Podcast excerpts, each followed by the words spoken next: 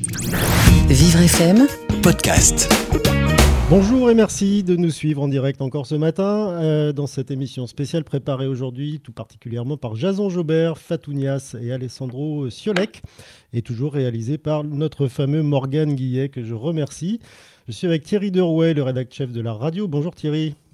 Bonjour Frédéric. Alors aujourd'hui, il va y avoir du sport dans cette émission puisque euh, on a vu que le sport posait problème déjà pendant le confinement. Il y a eu des instaurations d'horaires précis pour éviter les regroupements et les croisements de gens qui euh, dispatchaient leurs gouttelettes un peu partout.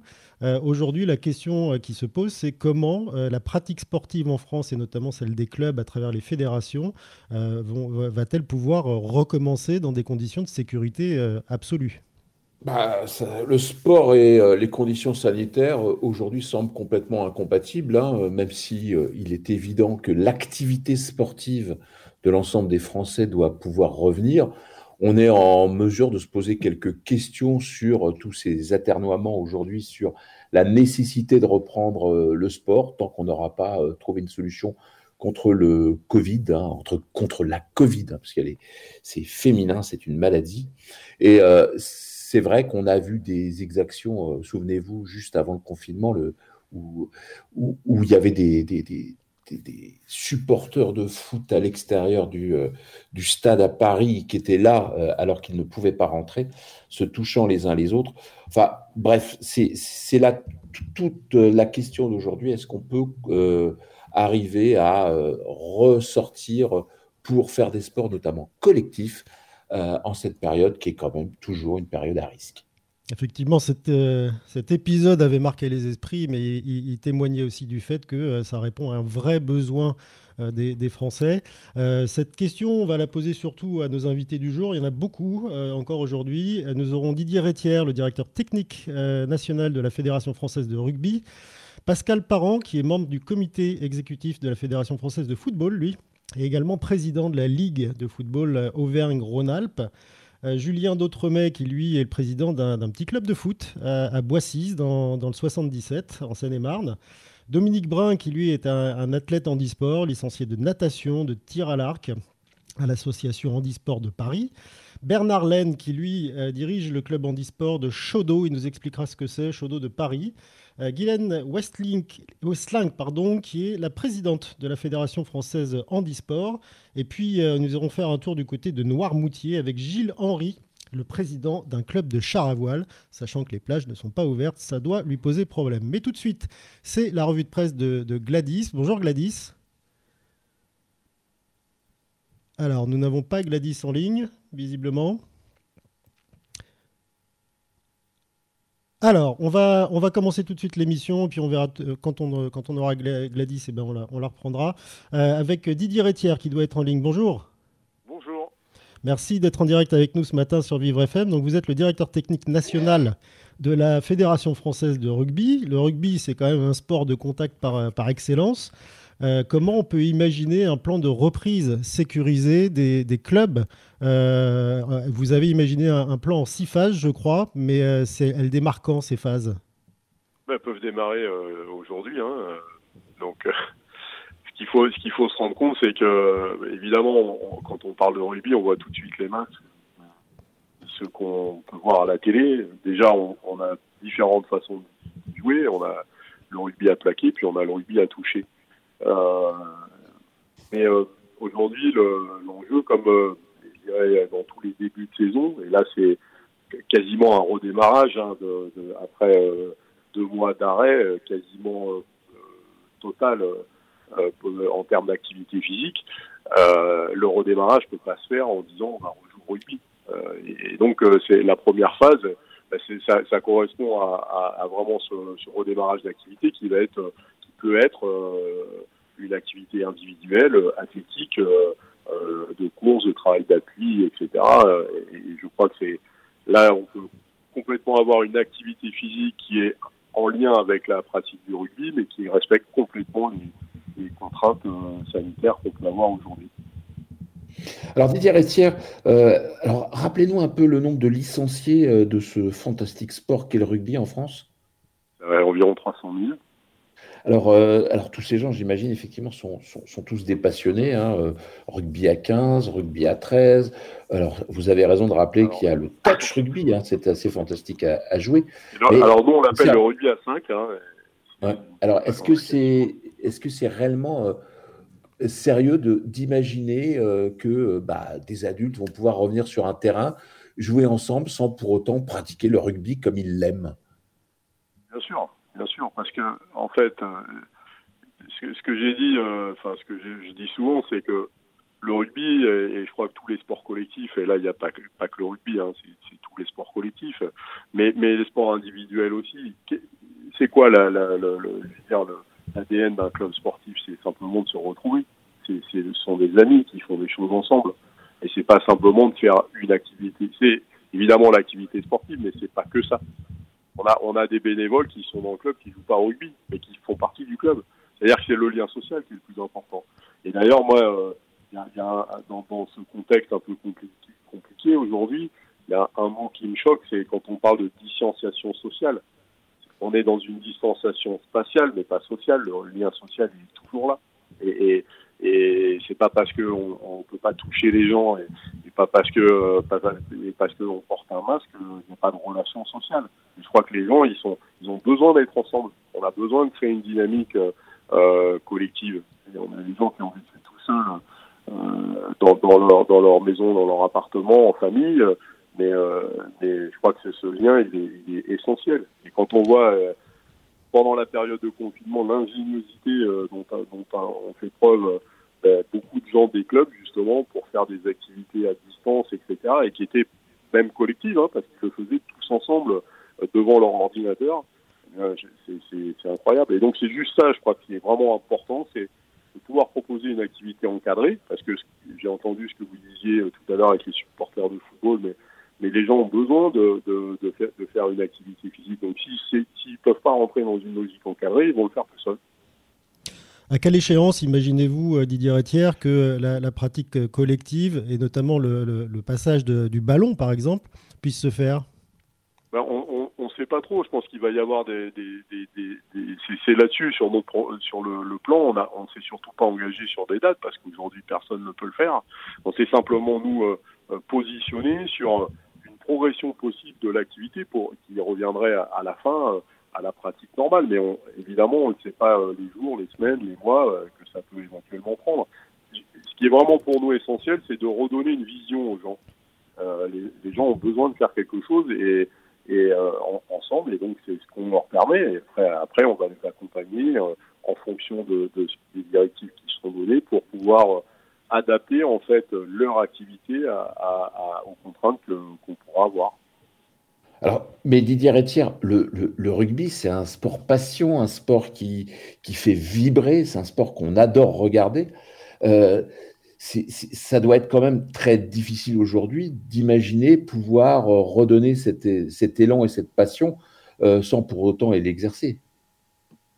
Ben en tout cas, c'est mieux que de rien faire.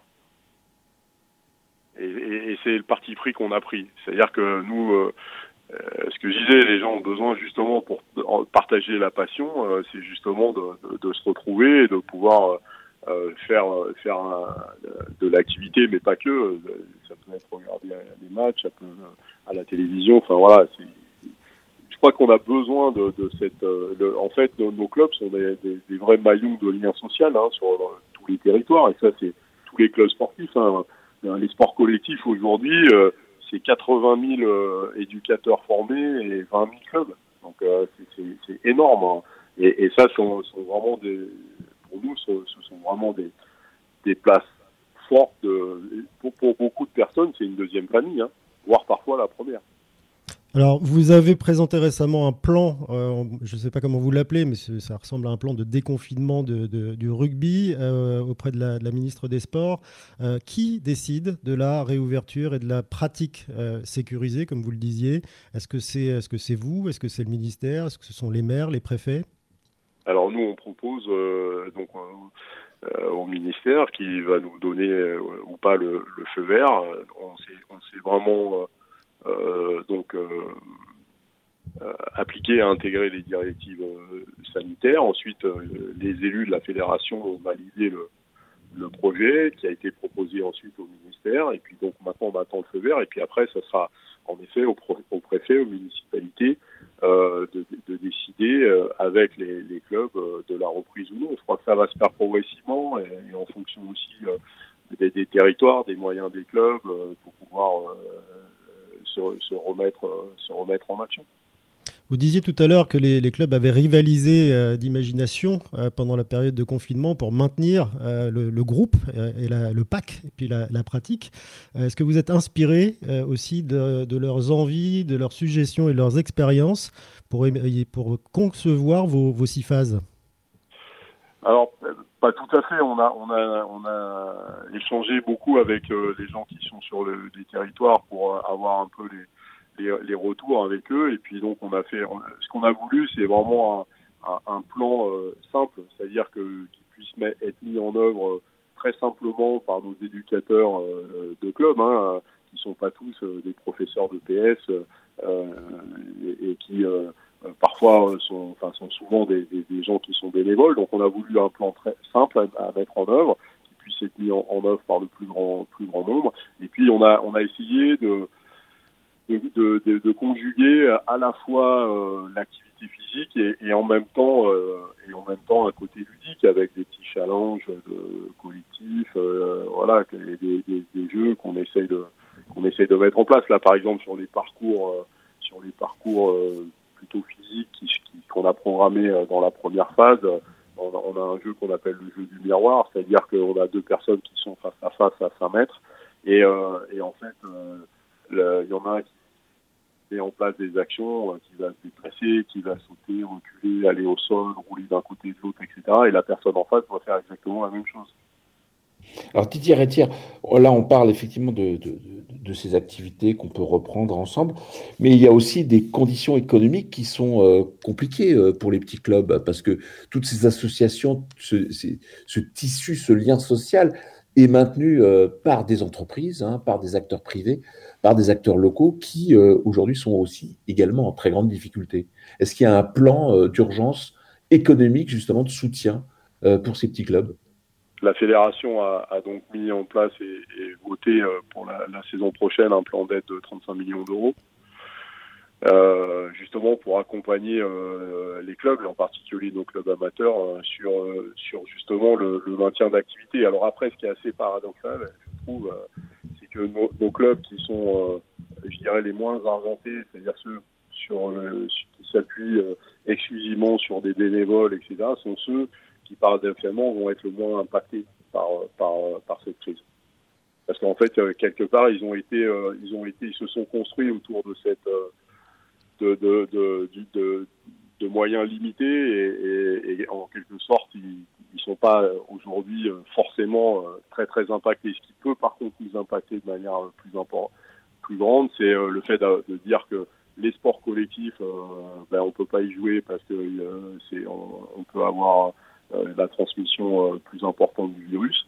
Euh, et, donc, euh, évidemment, on peut avoir des licenciés euh, qui tout d'un coup se disent bah non, je vais pas me relicencier au rugby, je vais faire autre chose. Donc, c'est pour ça qu'on a besoin aussi de montrer que bon, bah, on peut faire pas mal d'autres choses que c'est un peu en dehors de jouer au rugby tout de suite. L'agilité ne, ne, vient pas forcément de, des moyens financiers. Une dernière question, Didier Rétière. Vos six phases concernent tous les âges et tous les niveaux de pratique? Oui, on a fait, on a fait deux programmes en fait. Hein, toutes les phases sont accompagnées euh, par deux programmes support, un pour les enfants, c'est-à-dire de 5 à 12 ans, et puis euh, et puis un, un, autre programme qui concerne plutôt les, jeunes et les seniors. Hein. Donc euh, seniors pour nous c'est les plus de 18 ans, et sans limite. On a on a parfois des, populations qui sont beaucoup plus âgés qui jouent au rugby à toucher dans, dans, le cadre un peu de, du sport santé par exemple. Et, et donc, donc voilà, on, a, on va avoir deux programmes qui sont qui sont sont euh, menés en même temps. Merci beaucoup Didier Rétière, directeur technique euh, national de la Fédération française de rugby, d'avoir répondu à nos questions en direct sur Vive FM ce matin. Vous écoutez Continuez à vivre sur Vivre FM. Thierry Derouet, Frédéric Cloteau. Alors nous avons réussi à remettre la main sur Gladys pour sa revue de presse. Bonjour Gladys. Bonjour Frédéric. Bon, alors vous aviez disparu. Oui. alors ce matin, euh, l'alerte de l'OMS fait beaucoup parler dans la presse. Elle est dans tous les quotidiens, cette alerte qui dit euh, le virus pourrait ne jamais disparaître et devenir une maladie avec laquelle l'humanité devra apprendre à vivre. Tourne notamment euh, dans le Parisien. Nous avons un nouveau virus qui pénètre la population euh, humaine pour la première fois et il est en conséquence très difficile de dire quand nous pourrons le vaincre, a déclaré le directeur des questions d'urgence sanitaire à l'OMS. Alors apprendre cela à un moment charnier où les pays commencent progressivement à lever leurs euh, restrictions, comme le rappelle 20 minutes, eh bien c'est difficile. Et puis vient s'ajouter à cela un autre fait alarmant, euh, la propagation du coronavirus éminemment possible par la parole selon une expérience comme le titre Le Figaro. Les micro-gouttelettes de salive générées par la parole peuvent rester suspendues dans l'air dans un espace fermé pendant plus de 10 minutes, précise-t-on. Autre sujet prédominant dans la presse, c'est le retour de plus en plus d'enfants dans les écoles. On parle de milliers d'enfants qui reprennent à leur tour le chemin de l'école à Paris, Lyon et Lille explique-t-on dans le monde. On l'appelle la deuxième vague dans 20 minutes. L'école reprend timidement en région parisienne où 20% des écoliers sont retournés en classe. Le Huffington Post titre Paris se redessine pour sécuriser ses établissements. Euh, pour ce faire, les municipalités multiplient les mesures d'affichage et de marquage pour tenter de réorganiser leur espace urbain. Vous verrez donc de plus en plus de vagues bleues dessinées sur le sol, vous prévenant que vous entrez dans une zone aux abords d'une école, un peu comme à la fin des années 90 pour signaler les sorties d'école pour éviter d'écraser les écoliers sur la nationale. Après l'école viennent les vacances, enfin, ça, c'est ce qui était initialement prévu. Le Parisien s'interroge, qu'est-ce qu'on fait pour les vacances? A priori, pas grand-chose. Même les séjours dans l'Hexagone restent compliqués à planifier. Beaucoup de vacances ont renoncé, nous dit-on. Beaucoup de familles ont renoncé aux vacances, nous dit-on. Et ça ne va rien arranger lorsque les scientifiques, selon leur prévision, nous annoncent encore un été très chaud. Le Huffington Post nous parle de la réouverture des piscines publiques qui naviguent en eau trouble pour le déconfinement. Pour le moment, leur sort euh, sera statué à, partir du 2 juin. Mais ce qui est certain, c'est que le comportement hygiénique des baigneurs, si piscine il y a, devra être exemplaire, d'après les scientifiques et aussi d'après une jugeote collective. Le déconfinement est entamé pour les plages, nous dit-on, dans Libération. Euh, plusieurs préfectures réautorisent l'accès aux plages, comme celle euh, du Conquet, euh, Port-Spoder ou Ploudalmézo, d'après France Bleu. Mais il y a aussi celle de Loire-Atlantique, de la Baule ou Porniquet, spécialement ouverte pour l'exercice d'activités dynamiques. Mais selon un arrêté préfectoral, il est toutefois interdit de manifester une présence statique, assise ou allongée. Interdiction également de pique-niquer. Mais à Lombon, vous pouvez tout de même vous baigner, pratiquer la pêche à pied et l'activité physique individuelle, conclut Libération. Sur la place de Pornichet, non Porniquet. Et puisque l'on en est à devoir apprendre à vivre avec ce virus, Courrier International a consacré sa une au changement de, des mégalopoles après la pandémie. Wuhan, Milan, Paris, Madrid ou New York sont les villes particulièrement affectées par le Covid-19, dont on se demande si elles seront durablement transformées Comment vont-elles s'adapter pour vivre avec la, menace du virus? euh, se demande-t-on. On évoque le choléra qui a ainsi bouleversé le paysage londonien, la peste à Athènes en 430 avant Jésus-Christ qui a profondément changé les lois et l'identité même de la ville, dit-on dans le Guardian. Qu'en sera-t-il avec le Covid-19 demande Courrier International. Place au vélo à Milan, New York et Paris, aménagement en projet à Vienne, où en parc de la distanciation sociale est à l'étude, des fermes sur les toits des parkings à Singapour ou du mobilier urbain sans contact. Et à plus long terme, les urbanistes envisagent d'élargir les trottoirs, de rendre les villes plus horizontales avec davantage de maisons euh, individuelles. La ville n'est vivable sans trop de stress que si les espaces de liberté sont en nombre suffisant. Quel sera l'héritage du Covid-19 s'interroge le quotidien émiratif de National. Repenser l'espace pour dealer avec le Covid, une question de plus en plus présente au vu des dernières constatations sur sa résistance dans notre ère et sur sa capacité à nous coller à la peau. On ne sait pour combien de temps encore. Et vous, vous repensez votre espace aussi, Gladys, puisque demain vous revenez sur Paris, donc pas de revue de presse. On vous retrouvera euh, donc euh, lundi pour un nouveau tour d'horizon des Unes. Vous écoutez Continuez à vivre sur Vivre FM. Thierry Derouet, Frédéric Cloteau. fédérations sportives, clubs, comment vont-ils et elles pouvoir repartir après cet épisode? Nous avions un point de vue du directeur technique national de la Fédération française de rugby à l'instant et nous passons maintenant au football avec Pascal Parent. Bonjour. Oui, bonjour. Merci beaucoup d'être avec nous ce matin en direct sur Vivre FM. Vous êtes membre du comité exécutif de la Fédération française de natation et puis également euh, sur le terrain euh, en tant que président de la Ligue Auvergne-Rhône-Alpes. Alors Didier Rétière nous disait qu'il y avait un plan d'urgence financier qui avait été mis en place par la Fédération de rugby à destination des clubs, mais en même temps, il nous expliquait que les petits clubs ne souffraient pas parce qu'ils avaient des ressources humaines bien plus, euh, importantes. Euh, et enfin, oui, et pas, forcément besoin d'argent. Euh, est-ce que vous, qui avez mis un fonds de solidarité pour soutenir les clubs, vous avez évalué le, risque et les, dangers que couraient aujourd'hui les petits clubs? Alors e-, effectivement, les, clubs sont diversement impactés par l'arrêt des compétitions. J'allais dire que effectivement, lorsqu'il n'y a plus de match, il n'y a, plus de frais, ni de déplacement, ni euh, d'arbitrage ou de délégation, on prend plus de cartons, a peu d'amendes. Donc il y a quelques économies entre guillemets euh, qui peuvent être faites, mais en, face de ça, il faut euh, rappeler que l'interruption des compétitions est arrivée euh, est arrivée à une période où il y a beaucoup de tournois, par exemple, hein, tous les euh, tous les ponts de, de, Pâques du 1er mai, du 8 mai sont en général des dates auxquelles les clubs euh, consacrent euh, des, des, manifestations, notamment des tournois, et pour eux c'est un manque à gagner. Donc je pense que tout le monde, d'une manière ou d'une autre, euh, est impacté, certains peut-être plus lorsqu'ils ont par exemple des salariés que d'autres. Et puis il ne faut pas perdre de vue aussi que la saison prochaine, ils auront peut-être quelques défections de partenaires ou de sponsors, parce qu'on on le voit, le, le Covid-19 impacte aussi la vie économique, hein, c'est une évidence. Et euh, les clubs sont inquiets de savoir s'ils vont pouvoir garder leurs partenaires habituels. Alors, Pascal Parent, euh, correction, hein, on a bien noté c'était Fédération française de football et pas de natation, mais euh, parfois on se noie un peu nous aussi. la reprise de l'activité aujourd'hui, est-ce qu'elle est réellement possible et souhaitable? Et si oui, dans quelles conditions? Oui, on est, dans une situation assez paradoxale, effectivement, où le, le football en tant que sport euh, d'équipe continue à être interdit. Euh, mais euh, sur le papier, si j'ose dire, les clubs euh, peuvent rouvrir, euh, entre guillemets, à compter du 11 mai. Hein, ouvrir à compter du 11 mai. À condition, bien sûr, que les municipalités, qui sont la plupart du temps propriétaires des installations, ouvre les stades. Donc on est obligé de s'adapter, les clubs vont être obligés de s'adapter à une période un peu intermédiaire où la compétition, les matchs, les oppositions sont interdits, mais où pour autant euh, ils peuvent réunir des petits groupes de 10 joueurs, euh, que ce soit des grands ou des petits, et euh, penser à quelques activités individuelles pour le coup, avec un ballon, mais ce ballon possiblement donc utilisable, euh, doit être à l'usage exclusif d'une personne. Voilà, on ne peut pas s'échanger le matériel.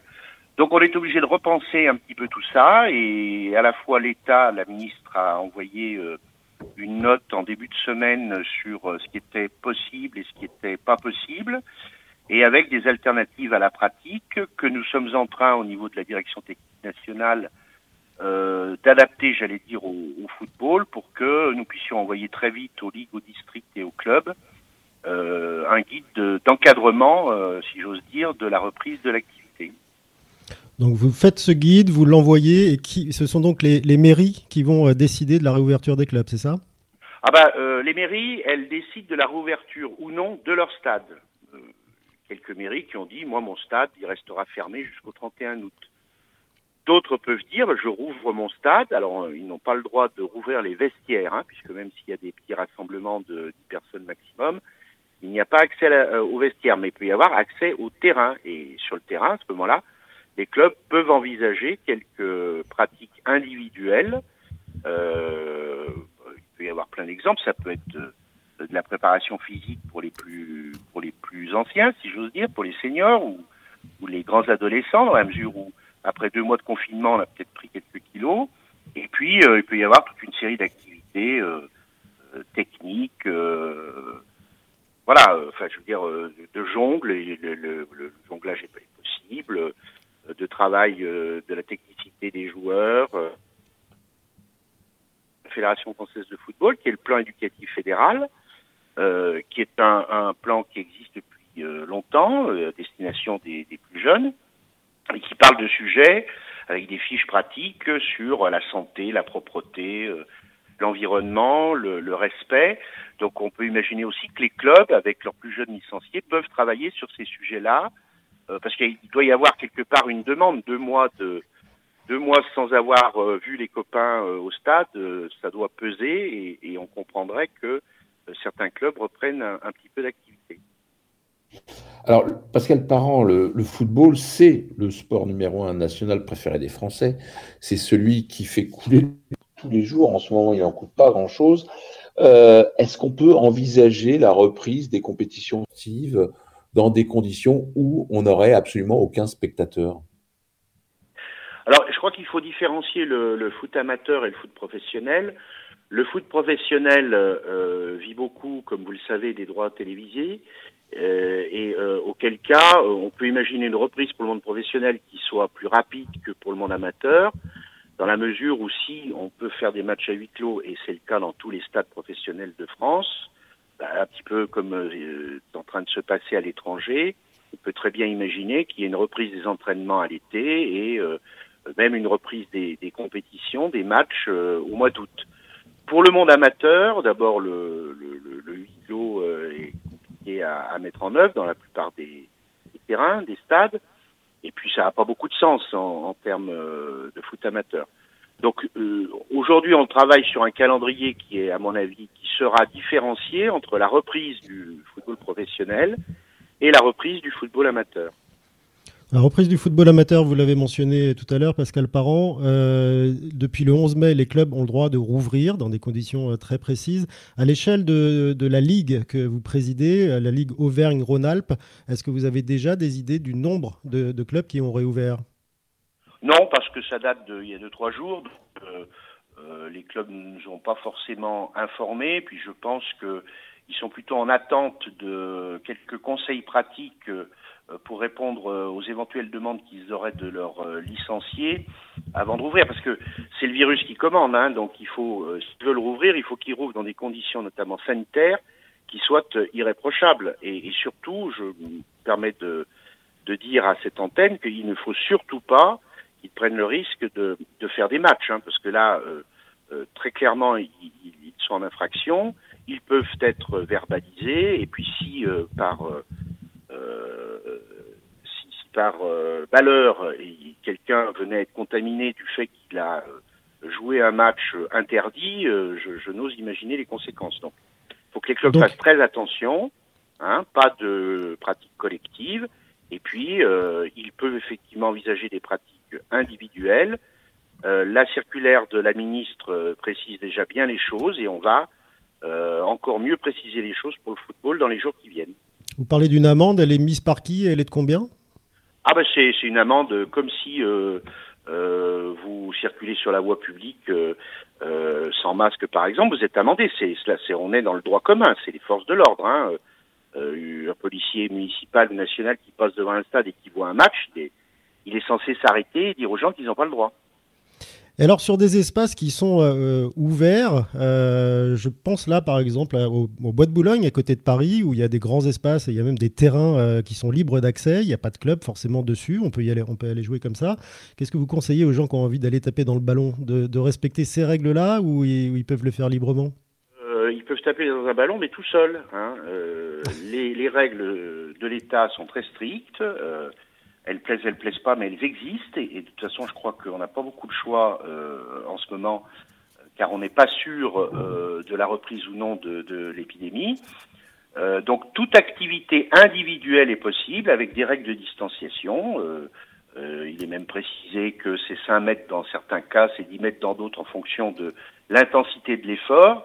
Et euh, s'ils veulent faire ça avec quelques copains, mais c'est pas plus de 10 au même endroit en même temps. Quoi, voilà. Comme vous l'avez dit, c'est le, virus qui commande.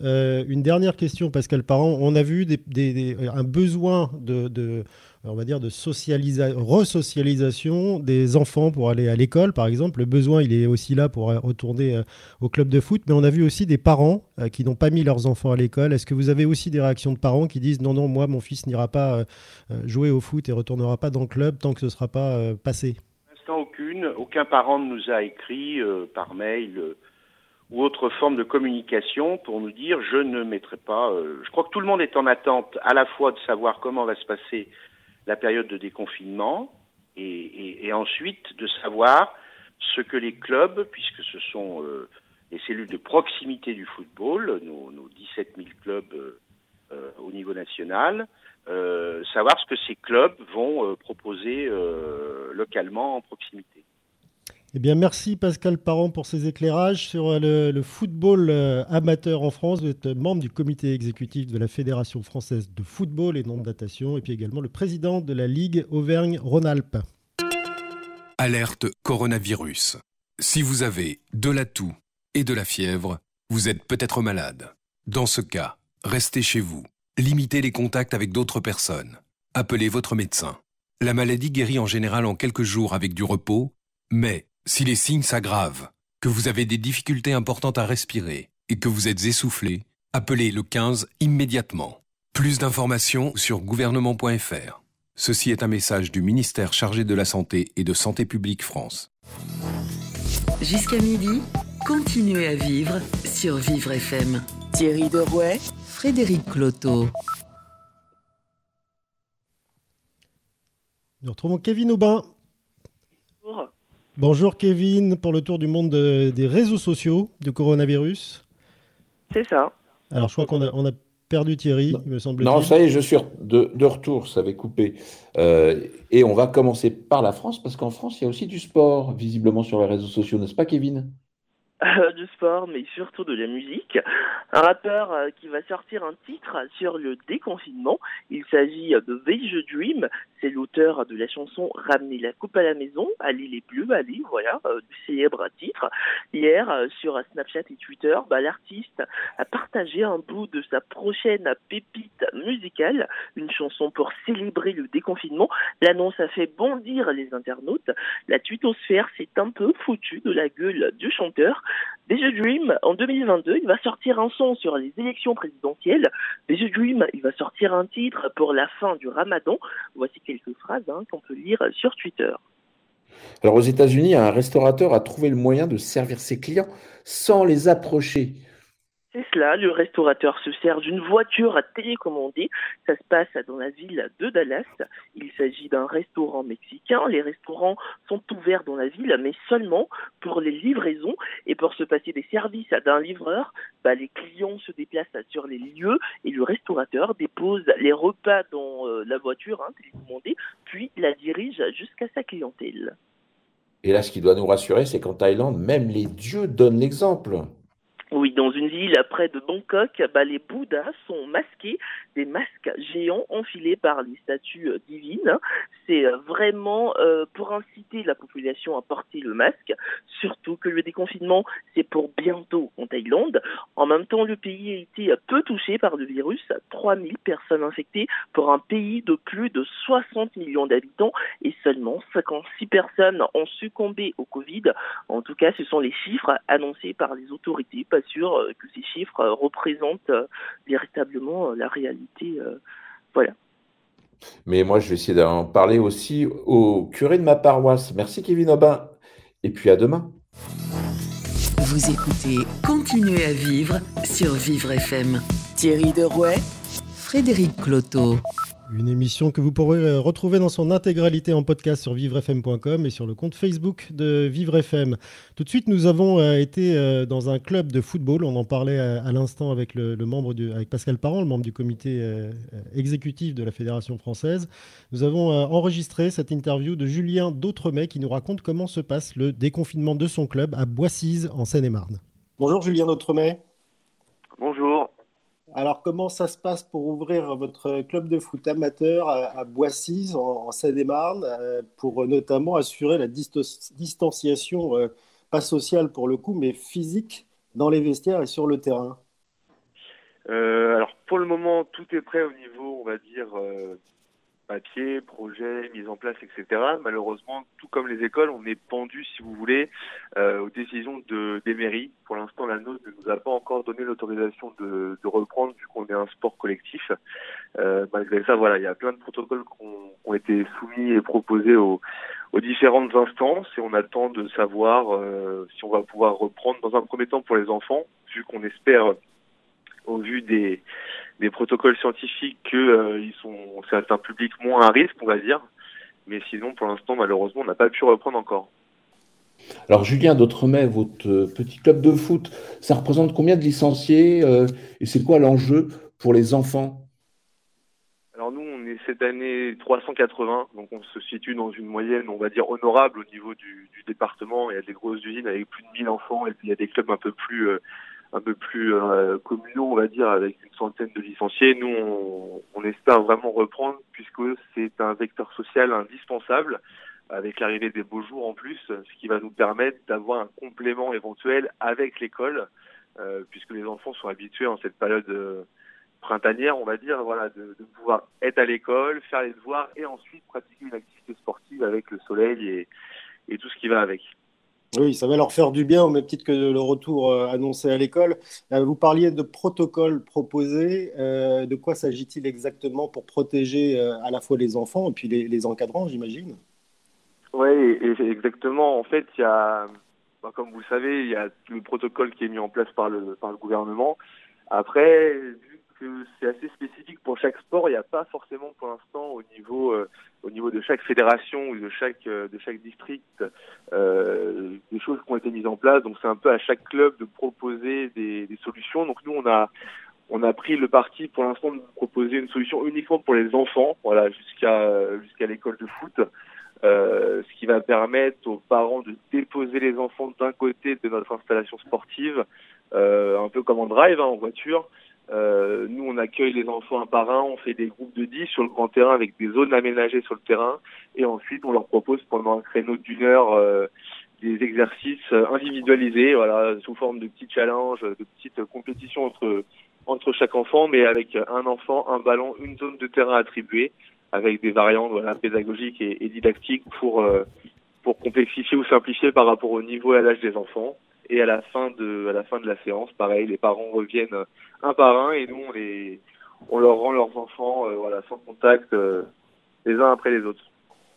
Alors, Julien Dutremet, est-ce que vous pouvez rappeler un petit peu euh, bah, les enfants, d'où ils viennent, leur milieu social, en quoi c'est important pour eux d'exercer cette pratique régulière du, du, sport et puis celle d'un sport qui est aujourd'hui le plus reconnu d'un point de vue national? Alors nous, les enfants, ils viennent, euh, bah, ils viennent bien entendu de, de Boissy-le-Roi et de Pringy, euh, les deux communes sur lesquelles, euh, sur laquelle, pardon, notre club est, est, rattaché. Mais on a aussi des enfants qui viennent de, on va dire, 10-15 10-15 km à la ronde, ce qui représente environ une petite dizaine de, de communes limitrophes aussi.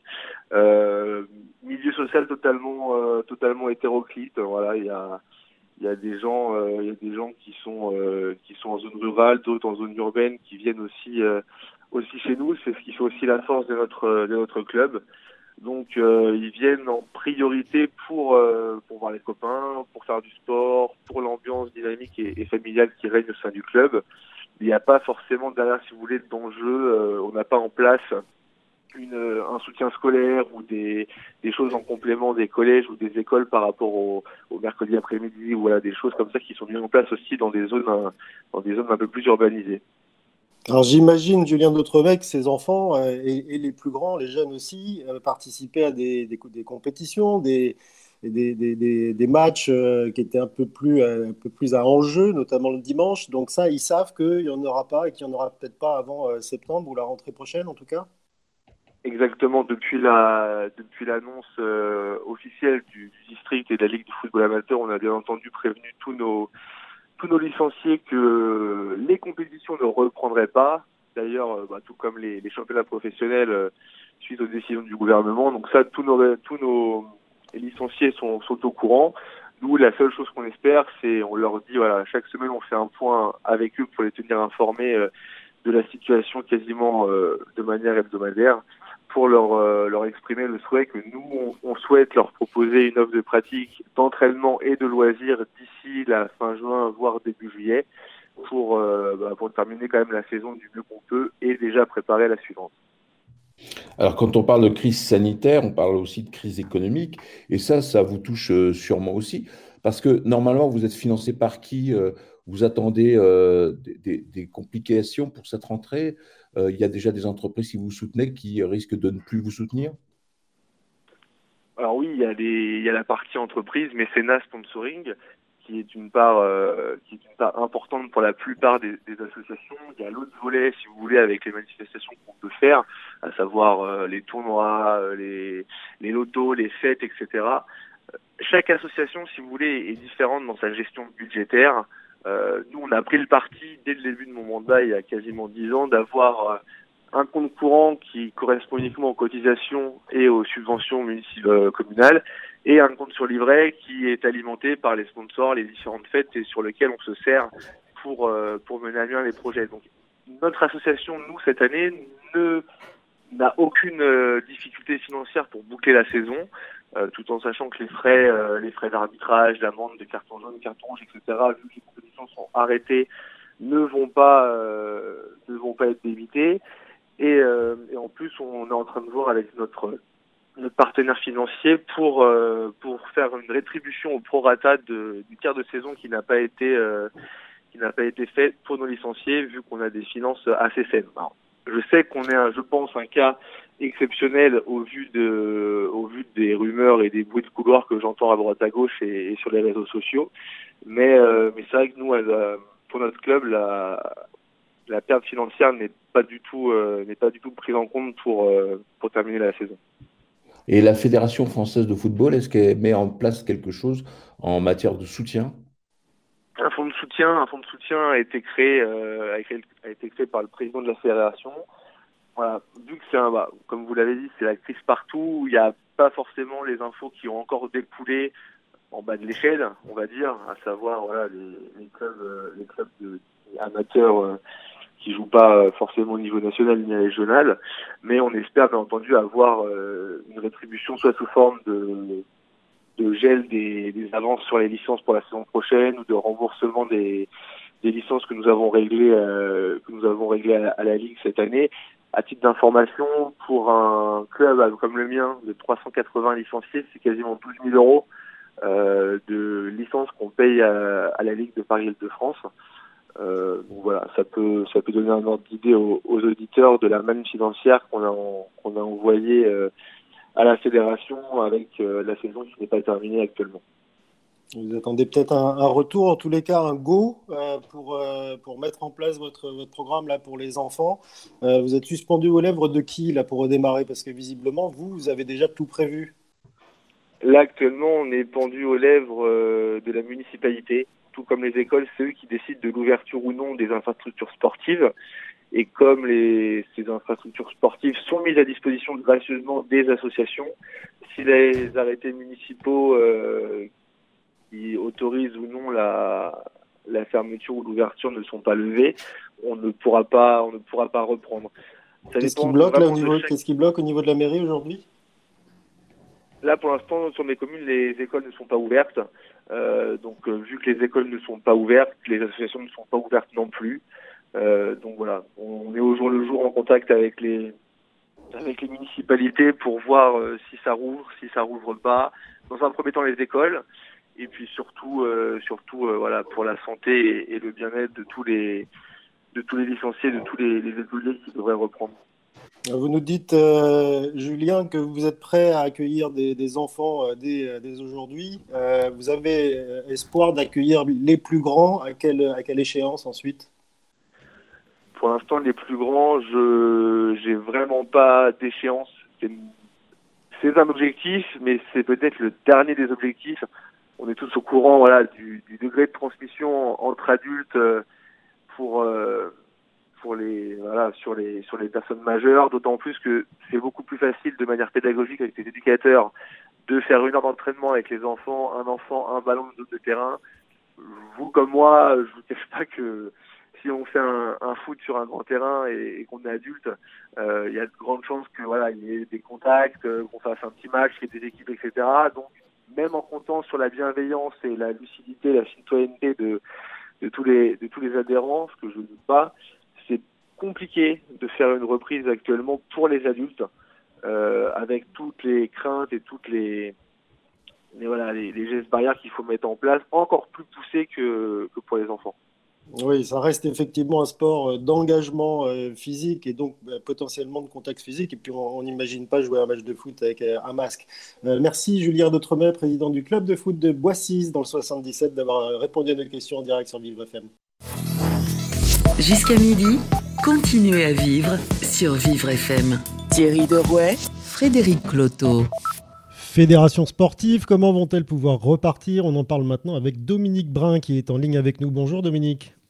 Oui, bonjour Monsieur Cloto. Merci beaucoup de prendre un peu de temps pour être avec nous ce matin et puis témoigner parce que vous, vous êtes euh, très concerné. Vous êtes handisportif, licencié de natation et de tir à l'arc à l'association Handisport de Paris. Alors, est-ce que vous avez pu déjà reprendre euh, une, toute ou partie de vos activités? Oui, alors tout à fait. Alors non, euh, pour l'instant, on ne peut absolument pas reprendre.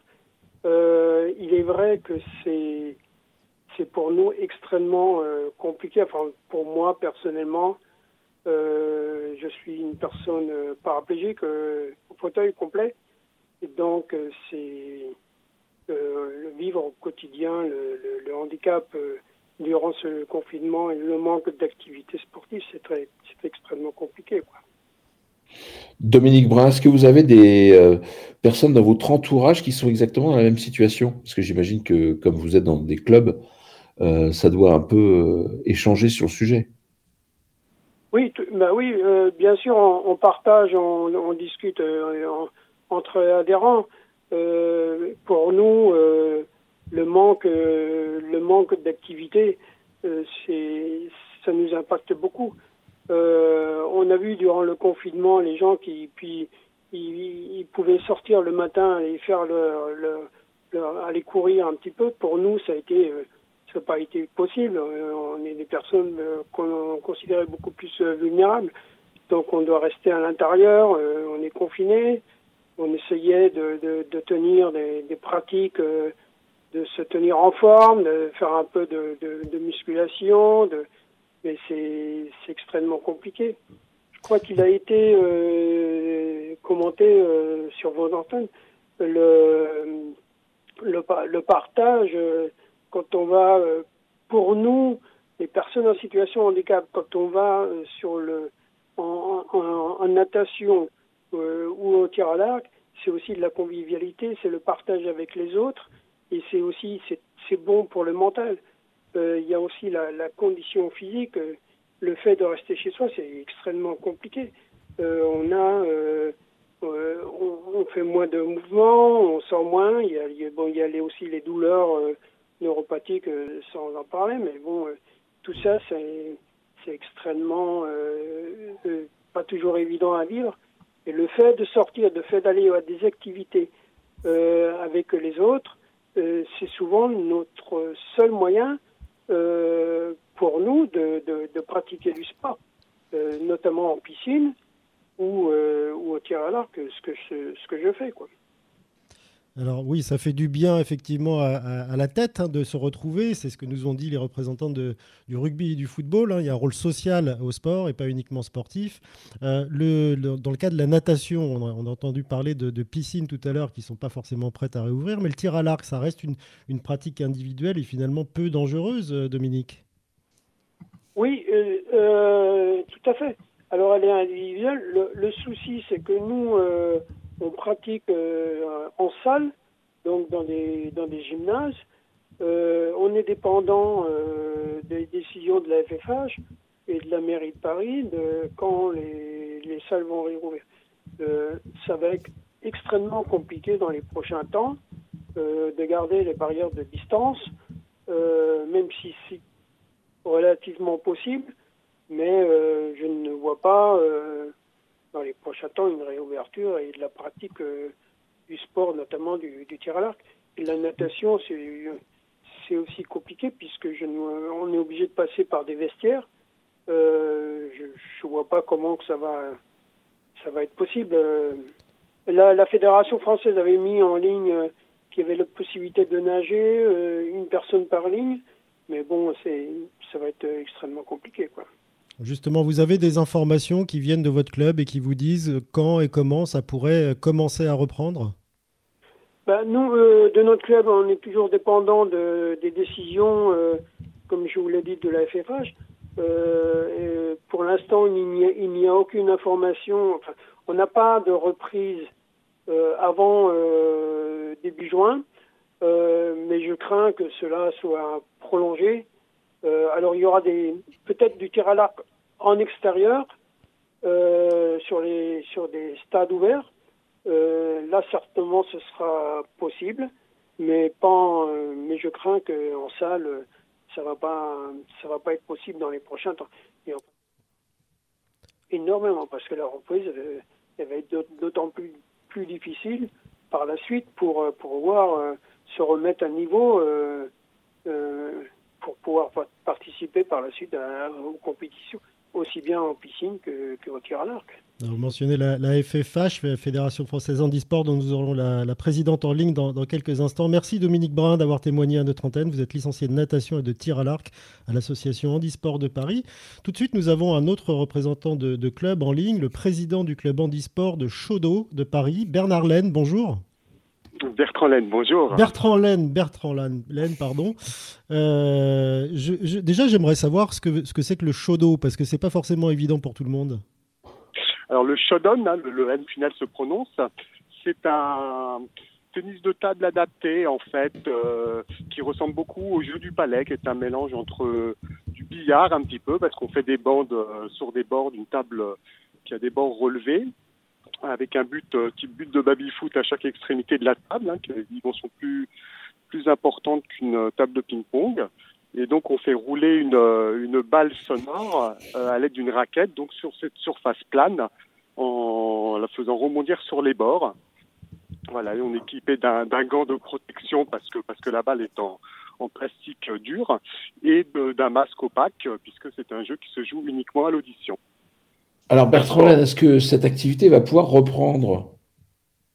Alors pour l'instant non, comme comme disait mon prédécesseur, on est on est tributaire euh, des, des réouvertures des, des, gymnases municipaux pour la plupart des, des clubs. Alors mon, mon, club et puis les, les clubs de l'Union française du Shodon, hein, dont je suis vice-président, sont, sont souvent locataires, j'allais dire, de, de, gymnases municipaux. Donc tant que les gymnases municipaux euh, ne, ne réouvrent pas, euh, c'est pas, c'est malheureusement pas envisageable et je pense que ce sera pas avant septembre, malheureusement. Alors le jour où les, où les gymnases réouvrent et, vous, laissent euh, à nouveau entrer, euh, vous avez-vous déjà imaginé les mesures que vous pourriez prendre pour permettre cette pratique? Bah, en, termes de distance, euh, ça, va dépendre des, lieux, des lieux de pratique, évidemment. Les lieux de pratique sont plus ou moins euh, euh grands, grands. Donc, c'est vrai que le, gymnase municipal où nous nous entraînons, le, club des Visports, c'est un grand gymnase d'arts martiaux, souvent, qui, permettra cette, distance. Alors après, la difficulté, c'est quid de trouver les bonnes, distances pour les personnes déficientes visuelles. Donc euh, moi je suis malvoyant, quand il y a des malvoyants dans le groupe, c'est plus facile, ils peuvent aider euh, à trouver ces, ces, distances spatiales.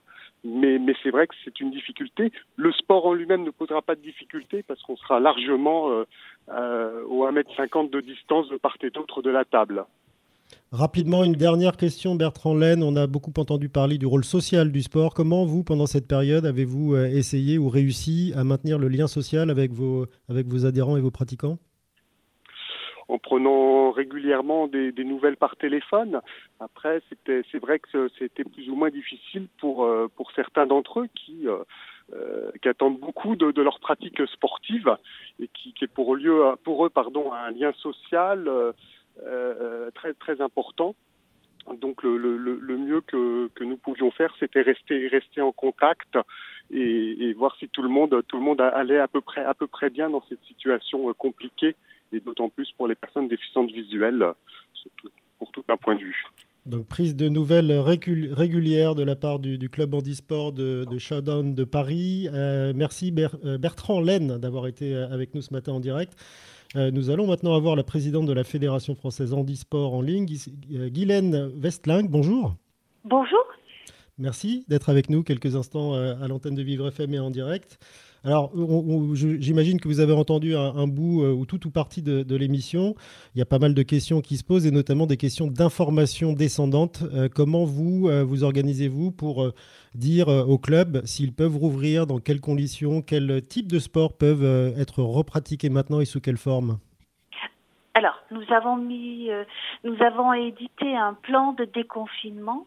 Alors, je ne vais pas vous en faire tout l'inventaire parce qu'il comporte 18 pages. On a essayé d'être le plus complet possible parce que la période est très délicate et que vraiment on voulait être au plus près de nos clubs et en fonction des diverses activités qu'on propose.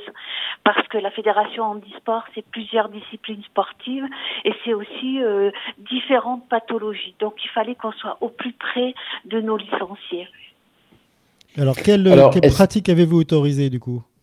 Alors, euh, on a proposé, comme le, les, les, les, directives gouvernementales, les activités en, en extérieur, essentiellement et uniquement, celles qui proposent, euh, celles qui permettent d'exercer en respectant les distanciations sociales. Euh, je crois que ça a été dit précédemment, euh, les 4 mètres euh, carrés, les, les 1 mètre de distance, pardon. Voilà, tout, on a appliqué les directives gouvernementales, ni plus ni moins. Ensuite, bien se poser le problème des, des sportifs qui ont un handicap qui nécessite un accompagnement. Et je crois que précédemment, vous aviez un interlocuteur qui euh, qui s'occupait de sport pour les déficients visuels, de ce que j'ai cru comprendre. Effectivement, pour nous, c'est la difficulté parce que on demande aux gens de pouvoir euh, sur, euh, être pour pouvoir assurer une pratique physique, d'être autonome, c'est-à-dire pour ceux qui font du canoë kayak ou de l'aviron, de pouvoir se transférer tout seul ne pas avoir besoin d'un assistant parce que là, il n'y a plus de distanciation euh, possible. Il y a les, les, barrières sanitaires ne sont plus respectées. De même, pour les déficients visuels, il y a des sports qui, où, le rapprochement est tel qu'on n'a pas pu permettre, euh, on n'a pas pu autoriser la pratique. Là, je parle jusqu'au 2 juin. On est bien d'accord. On attend euh, le, le prochain, les prochaines directives gouvernementales. Donc, concernant la pratique de sport comme le tandem, par exemple, c'est ce qui fait en ce moment un peu réagir les clubs de déficients visuels. Nous, on a considéré pour des raisons de sécurité évidentes, d'attendre un peu avant de s'adonner à cette pratique. Pourquoi? Parce que il y a le phénomène d'aérosolisation, c'est-à-dire qu'il y a la transpiration, les gouttelettes, les gouttelettes qui peuvent atteindre la personne qui est derrière, voire même devant. Et nous, on a estimé que ça pouvait présenter des risques. Donc, on demande aux gens de bien vouloir être patients, d'attendre le 2 juin c'est une question de, de, responsabilité et de sens civique. Pour nous, c'était une évidence. Alors, je sais que les gens euh, sont pas trop d'accord avec ce principe-là, mais pour nous, ça tombait sous le sens. On ne peut pas permettre au club de réouvrir cette activité-là. Alors, est-ce qu'il y a quand même des, des, conseils qui sont donnés justement pour que euh, bah, l'ensemble des handisportifs puissent continuer des activités sportives et se maintenir en forme? Parce que j'imagine que ça peut être très très compliqué pour eux a fait des petits tutos pour euh, les gens à domicile. Euh, on a certaines petites vidéos qui, ont été euh, publiées pour permettre, pendant la période de confinement, de pouvoir continuer à exercer une activité physique. Sportive, c'est peut-être plus difficile, hein, mais en tout cas physique, pour leur permettre de continuer à bouger en attendant la reprise qui j'espère sera très rapide. Est-ce que vous travaillez avec les, fédérations qui ne sont pas euh, handisport et qui prennent des dispositions pour essayer de piocher un peu euh, leurs idées et voir si vous pouvez les adapter pour redémarrer vous aussi, dans des conditions évidemment optimales, euh, certaines activités? Ben, c'est plutôt dans le dans le sens inverse, c'est-à-dire que oui, on se rapproche, on travaille avec les fédérations homologues, bien évidemment, mais euh, c'est eux qui viennent nous demander comment on agit en fonction des des, des des, pathologies. Il y a certains sportifs qui sont dans les fédérations homologues, il y a certaines fédérations euh, délégataires, et nous, parce que on a quand même la connaissance du handicap, on est un peu pointu à ce niveau-là, et, et on leur explique, on leur fait passer notre plan de déconfinement pour qu'ils puissent voir et piocher ce qui peut les intéresser. Et finalement, vous qui êtes habitué à, des contraintes euh, usuelles au quotidien, vous leur donnez des leçons et des exemples, c'est ça? C'est pas des leçons, c'est un peu prétentieux. Non. Oh, non, non, c'est pas des leçons, mais euh, on, travaille en collaboration. On leur explique que voilà notre façon de, de, concevoir la chose. La doctrine gouvernementale est celle-ci qu'on adapte en fonction de la pathologie du sportif. Et, et, ça, on a quand même un savoir-faire incontestable. Et donc, euh, mais après, euh, libre à la fédération de faire ce qu'elle veut. Bien sûr que nous ne sommes pas euh, dogmatiques en aucun cas. Hein. Nous, on préfère sécuriser et parce que ça paraît évident pour nous. Et puis, on parle là jusqu'au 2 juin. C'est pas non plus définitif. J'espère que le 2 juin, on va pouvoir passer à la vitesse supérieure parce que pour être sportive et nageuse de surcroît, je peux vous assurer que c'est terrible hein, d'être euh, de ne pas pouvoir s'adonner à une activité physique quand, euh, on a ça dans la peau. Mais oui, on a bien entendu le, témoignage de Dominique Brun, euh, handi-sportif, qui fait de la natation et du tir à l'arc et qui, pour qui la pratique lui manque peut-être encore plus qu'aux autres. Merci, pardon, Guylaine Westling d'avoir été avec nous, la présidente de la Fédération française handisport, pour cet éclairage. Vous écoutez Continuez à vivre sur Vivre FM. Thierry Derouet, Frédéric Cloteau. Monsieur Moult est-il en forme aujourd'hui pour nous prodiguer moult conseils? Bonjour.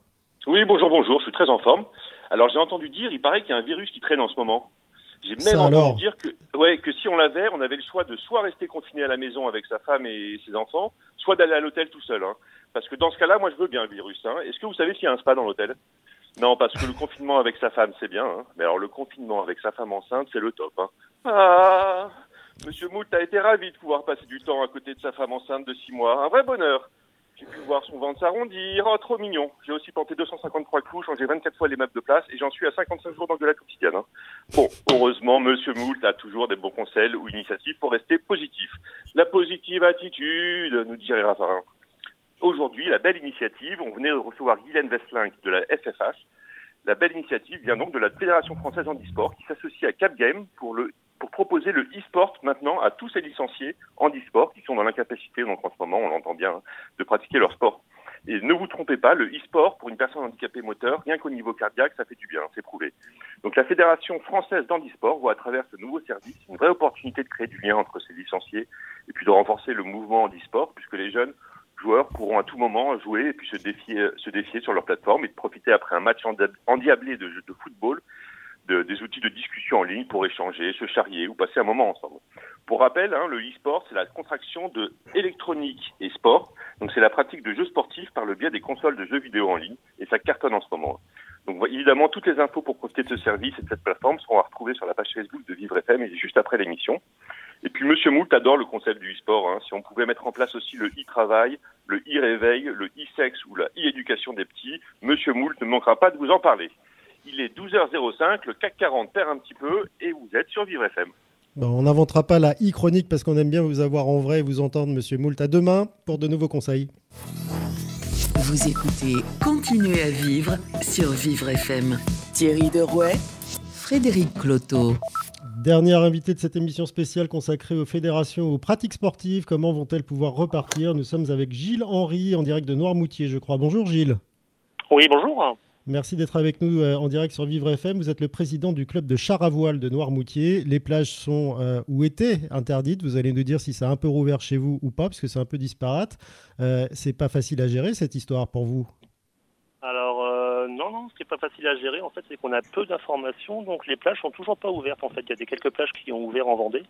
Euh, pour l'instant, pas, pas à Noirmoutier. Alors, comment vous êtes organisé? Pour, pour essayer de maintenir une, un lien avec vos, vos adhérents du club et puis aussi préparer la suite une association, c'est une entreprise, on fait que des cours de char à voile. bah là, on ne peut pas s'organiser. En fait, le char à voile est juste interdit. donc, donc, y a zéro activité. Alors, Gilles-Henri, est-ce que ça vous paraît pas un peu paradoxal? Parce que c'est une activité qui est euh, exercée de manière solitaire En plus, sur des plages, j'imagine, elles ne sont pas bondées. Euh, est-ce que ça vous fait pas un peu rager cette situation? Bah, effectivement, il y a une petite incompréhension. Euh, alors c'était normal de faire attention au début, on savait pas trop où on allait. Aujourd'hui, il y a des grandes plages qui ouvrent, des plages assez fréquentées, et puis nous sur nos petites plages, enfin sur nos grandes plages, à l'Armoutier d'ailleurs, où il n'y a, pas beaucoup de monde, même quand il n'y a pas de confinement. Fait que de ne pas y avoir accès, il y a une petite incompréhension. Le fait de pouvoir aller chez le coiffeur et faire du char à voile m'interroge un peu. Après, c'est pas facile de prendre des décisions, effectivement. Donc, euh, de toute façon, on est obligé de respecter. Donc, on attend que les plages ouvrent et ça devrait être normalement euh, imminent, j'espère. Même si vous, vous, avez une incompréhension, et j'imagine que vos clients, du coup, puisque vous êtes une entreprise, euh, ont la même incompréhension, comment vous expliquez cette décision qui paraît effectivement incohérente sur le papier? Euh, très franchement, je, n'ai pas d'explication. Euh, c'est vrai que la, la, plage, en fait, est, un endroit où on peut très très facilement respecter les, distances physiques. Euh, je n'ai pas d'explication. Euh, je n'ai pas d'explication cohérente. Et vous êtes adressé à, qui pour essayer de revendiquer le droit d'aller pratiquer le char à voile sur la plage? Vous avez été en contact avec la, mairie, la préfecture? Vous avez fait des démarches ou pas? Alors, le, c'est la préfecture qui décide, donc c'est la mairie qui demande. Moi, mon contact, c'est la mairie. Euh, la mairie n'est pas, n'en sait pas plus non plus. En fait, tout le monde a de l'information, de la désinformation. Donc, on ne sait pas trop où on va. Les, les, demandes, les demandes légales ont été faites. Euh, moi, j'attends une autorisation de la mairie pour pouvoir retourner sur la plage. Et puisque vous êtes une entreprise, euh, vous avez bénéficié, j'imagine, de toutes les mesures usuelles pour les, entreprises pendant cette période de, de confinement et de fermeture des plages? Alors effectivement, il y a la mesure, euh, la que moi du coup, en fait, le, gros du travail sur l'avant-saison, euh, notamment en Armontier, c'est des classes de mer, tous les enfants qui viennent euh, avec leur école visiter les dunes, les marais salons, le Gois et faire du char à voile. Donc comme les écoles sont fermées, on n'a absolument rien fait sur le sur le printemps. donc heureusement, heureusement qu'il y a cette aide de 1500 euros proposée par l'État, qui dépanne quand même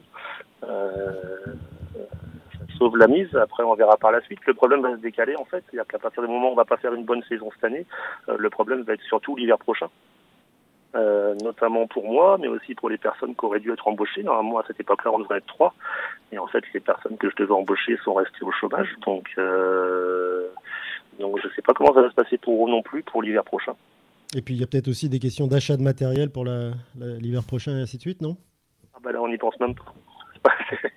Non, alors à Salle on va attendre de voir ce que ça se passe. J'espère qu'il n'y aura pas de reconfinement et qu'on pourra profiter de nos plages et, des gens qui viennent ici en vacances l'été prochain. Euh, on va attendre de voir ce que ça donne cet été. Et puis après l'été, et puis on prendra les décisions après. Bon, bah, blocage complet et attente euh, de la réouverture des plages du côté de Noirmoutier avec le président du club de char qui était avec nous. Merci Gilles-Henri d'avoir répondu à nos questions en direct sur Vivre FM. Vous écoutez Continuez à vivre sur Vivre FM. Thierry Derouet, Frédéric Cloteau. Et nous retrouvons Billy Ferrand pour l'instant suspendu. Bonjour Billy. Bonjour Frédéric. Alors vous, le foot, le rugby, ça vous a inspiré euh, puisque vous voulez nous parler de Coupe du Monde, mais Coupe du Monde épidémique. Oui, ça me portait à cœur. Parce que si les sportifs ont hâte de retourner à l'échauffement, le confinement a bel et bien fini de nous échauffer les oreilles. Quant au déconfinement, nous avons tout intérêt à le prendre comme un sport collectif dans lequel il n'est pas de bon ton de se la jouer solo. Sauf que ce sera la police qui distribue les cartons et le gouvernement qui a pris le poste de sélectionneur. On a beaucoup parlé de la culture et de ses frissons en perdition, mais qu'en est-il réellement du sport et de ses sensations fortes? Comme on le sait tous, rien n'a pu résister au cyclone du Covid, pas même le foot business qui a également dû courber les chines. Ces deux phénomènes possèdent plusieurs points communs. Le premier, c'est d'être tous les deux un virus. Le deuxième, c'est de ne pas avoir de frontières. Le colosse au pied d'argile que représente l'institution géante du football ne peut même plus rechausser ses crampons et se voit contraint de marcher pieds nus sur les ruines de sa saison. Où sont passés les grands rendez-vous qui réunissent tout le magma humain dans les stades prêts à cracher comme des volcans en fusion? Où sont passés les passements de jambes des dribbleurs en herbe? Les célébrations les plus déjantées après avoir logé la balle au fond des filets? Euh, L'excitation des commentateurs et leurs envolées mythiques? La folie du vestiaire après une victoire éclatante, la ferveur des supporters qui frappent dans leurs mains à l'unisson? Impossible de respirer sans le souffle ardent du carré vert, cette indétrônable passion qui ne date pas d'hier, ce besoin viscéral de vibrer tous ensemble autour d'un ballon rond, de faire sauter les bouchons quand son, club de cœur devient champion. On nous a bien rediffusé des matchs d'anthologie de l'équipe de France 82, les cheveux plus longs, le short plus court et le choc de Batiston mais se revisionner des rencontres au score périmé ne possède pas le charme de la nouveauté. Celui du suspense haletant qui nous cramponne sur un siège trempé de sueur froide, dans la chaleur enivrante de la foule. Cette même foule en liesse, chantant dans les tribunes noires de monde où se massent toutes les couches d'une société enfin rassemblée. Dans ces moments-là, le voisin devient le meilleur copain de la soirée jusqu'au coup de sifflet final. En tout cas, nous sommes actuellement dans les phases finales, comme vous venez de le dire, Frédéric, les phases finales d'une Coupe du Monde épidémique. Et si nous avons gagné la première mi-temps, ce n'est que partie remise pour la seconde. Il faudra d'autant plus mouiller le maillot pour éviter de jouer les prolongations et surtout ne pas avoir à subir le hasard durant la terrible séance de tir au but. Eh ben, on commencera peut-être même par la troisième mi-temps, Billy, et on vous retrouvera demain pour cette euh, dernière journée, peut-être la, dernière, euh, la troisième mi-temps avec vous euh, en direct sur Vivre FM aux alentours de midi. Vous écoutez Continuez à vivre sur Vivre FM. Thierry Derouet, Frédéric Cloteau. Notre expert média est avec nous pour un nouveau plan média. Laurent Stork, bonjour. Bonjour Thierry. Alors merci d'être euh, à nouveau en direct aujourd'hui pour euh, une analyse très précise euh, qui est celle du supplice de Tantale. Voilà. je suis désolé, chers auditeurs, mais en ce moment, vous ne valez rien. Vous, vous valez rien du tout. Vous êtes invendable. Alors ne le prenez pas mal. Ce n'est pas de votre faute. Mais un auditeur ou un téléspectateur confiné, eh bien, ça ne vaut rien. Même une ménagère de moins de 50 ans qui serait plantée 18 heures par jour devant sa télé ne vaudrait rien. C'est le fameux théorème de Covid. Tout consommateur plongé brutalement dans un confinement voit sa valeur marchande diminuer jusqu'à disparaître. Alors ça n'a rien à voir avec Ovid, même s'il est question d'une métamorphose. Les magasins sont fermés, vous ne pouvez plus rien acheter, vous n'intéressez donc plus les annonceurs. Alors ressaisissez-vous, sinon le virus finira par gagner. Hein. Pour les néophytes, qu'est-ce que c'est qu'un annonceur? Bah, Ce sont les entreprises qui font de la publicité. C'est Renault qui annonce que Zoé est parfaite en ce moment, puisqu'elle n'a que 100 km d'autonomie et encore à vol d'oiseau. L'Oréal qui sort son nouveau shampoing 3 en 1, décoiffant, tondant, lustrant. C'est très pratique quand le premier rendez-vous chez votre coiffeur est en juillet 2022 et toujours et encore Carglass Carglass répare, Carglass remplace vos visières en plexiglas. Mais trois annonceurs, ça ne suffit pas. Chers auditeurs, vous ne valez plus assez cher pour nos annonceurs. Faites un effort, mettez votre masque, allez acheter des choses. Je sais pas moi, achetez n'importe quoi, achetez un livre par exemple. Les librairies viennent de rouvrir et ça tombe bien, je viens d'écrire un livre. Petite publicité clandestine, interdite par la loi. Alors je ne vous donne pas le titre du livre, sinon Frédéric, directeur, irait en prison. Le confinement, c'est le supplice de Tantale des télés et des radios. De grosses audiences sans clients, c'est comme chauffer à fond un appartement vide. C'est du gâchis. 7 millions de spectateurs pour Candice Renoir, autant pour les visiteurs, pour Harry Potter, pour Colanta, pour tous les journaux d'information, et pas une goutte de publicité. Alors je ne sais pas si vous avez remarqué, mais les annonceurs qui faisaient de la pub pendant le confinement étaient remerciés par les chaînes de télé. Merci, merci de nous permettre de survivre en vendant nos du GRP qui sans vous finirait dans un égout avec des tonnes de pommes de terre germées et de fraises en surproduction. Alors de nouveau, amis, amis un GRP c'est l'unité de mesure de l'audience. C'est comme le kilo, pour un primeur. Dans les médias, euh, on, vous, on vous compte en GRP, c'est pas très élégant. Un GRP à la télé, c'est 560 000 téléspectateurs en même temps. Alors bon, pour atteindre un GRP sur Vivre FM, bah, il faudrait que ma chronique soit rediffusée euh, fois 3 milliards de fois, euh, comme les pubs Carglass. Quoi. Le confinement, c'est du sadomasochisme. Beaucoup de plaisir avec des audiences très élevées et de grandes douleurs avec des recettes très basses. Des recettes douloureuses comme vos listes de courses. Du pain, des pâtes, du PQ, euh, non, non, du PQ, il nous en reste, des patates, des pommes, des pépitos pour faire la fête, du pinard et des clopes. Alors, la pub pour l'alcool et le tabac étant interdite, ben, qu'est-ce qui nous reste? Il reste les messages d'information pour les gestes barrières. Restez chez vous, toussez dans votre coude, évitez de vous toucher le visage, gardez vos distances et lavez-vous souvent les mains. Voilà. Comme ça, j'aurais diffusé le message pour me faire pardonner ma pub clandestine. Non, vraiment, en 2020, c'est dur pour les télés. Mais c'est dur pour les téléspectateurs aussi. Parce que sans euros, ni Tour de France, ni Jeux Olympiques, on n'a pas fini de se taper des rediffusions. Hein. Bon, moi je vous laisse, je vais chez Carglass avec ma Zoé faire réparer ma visière. Marquez, j'ai le temps parce que mon prochain rendez-vous est à 2h du matin chez mon coiffeur. À mardi. Merci Laurent, je vais prendre le risque d'aller euh, en prison. Euh, le livre que vous avez euh, écrit et qui est, dans toutes les bonnes librairies s'appelle Pourquoi les imbéciles ne changent pas d'avis? Vous l'avez coécrit avec Yves Bernheim et disponible aux, aux éditions Alizio. À mardi, oui, à mardi Laurent. Euh, Thierry Derouet, demain on a une émission très importante, euh, assez chargée aussi, mais on va parler de, handicap, de déconfinement et d'autodétermination des personnes en situation de handicap. C'est vrai que la question de l'autodétermination, ça suggère que ça euh, serait pas mal qu'on leur demande aussi leur avis. Hein. on l'a vu, protéger les uns et les autres, les vieux, comme on a pu l'entendre à un moment alors, suggérer dans la bouche directement d'Emmanuel Macron, ça a fait sursauter beaucoup d'individus. Hein, c'est quoi être vieux au fond? C'est quoi être aujourd'hui euh, en situation de handicap? N'est-on pas capable de se déterminer soi-même?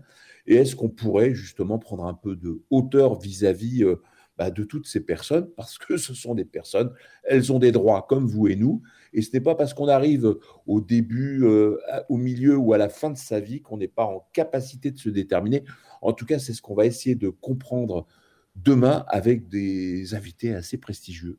Oui, je ne résiste pas à vous préannoncer le menu. Nous aurons euh, en ouverture de l'émission euh, Sophie Cluzel, la secrétaire d'État aux personnes handicapées. Nous aurons également une analyse qui va être sûrement très très intéressante du professeur, Axel Kahn.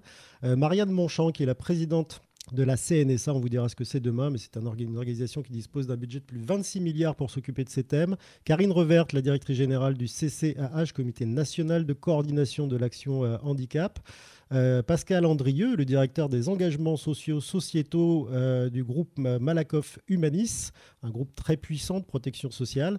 Et nous finirons évidemment l'émission avec des personnes concernées, euh, entre autres une, une mère d'élèves, un directeur de femmes vraisemblablement, et puis notre ami Philippe Croison. D'ici là, restez à l'écoute des programmes de Vivre FM. Merci Thierry, bonne journée et à demain. Vivre FM, podcast.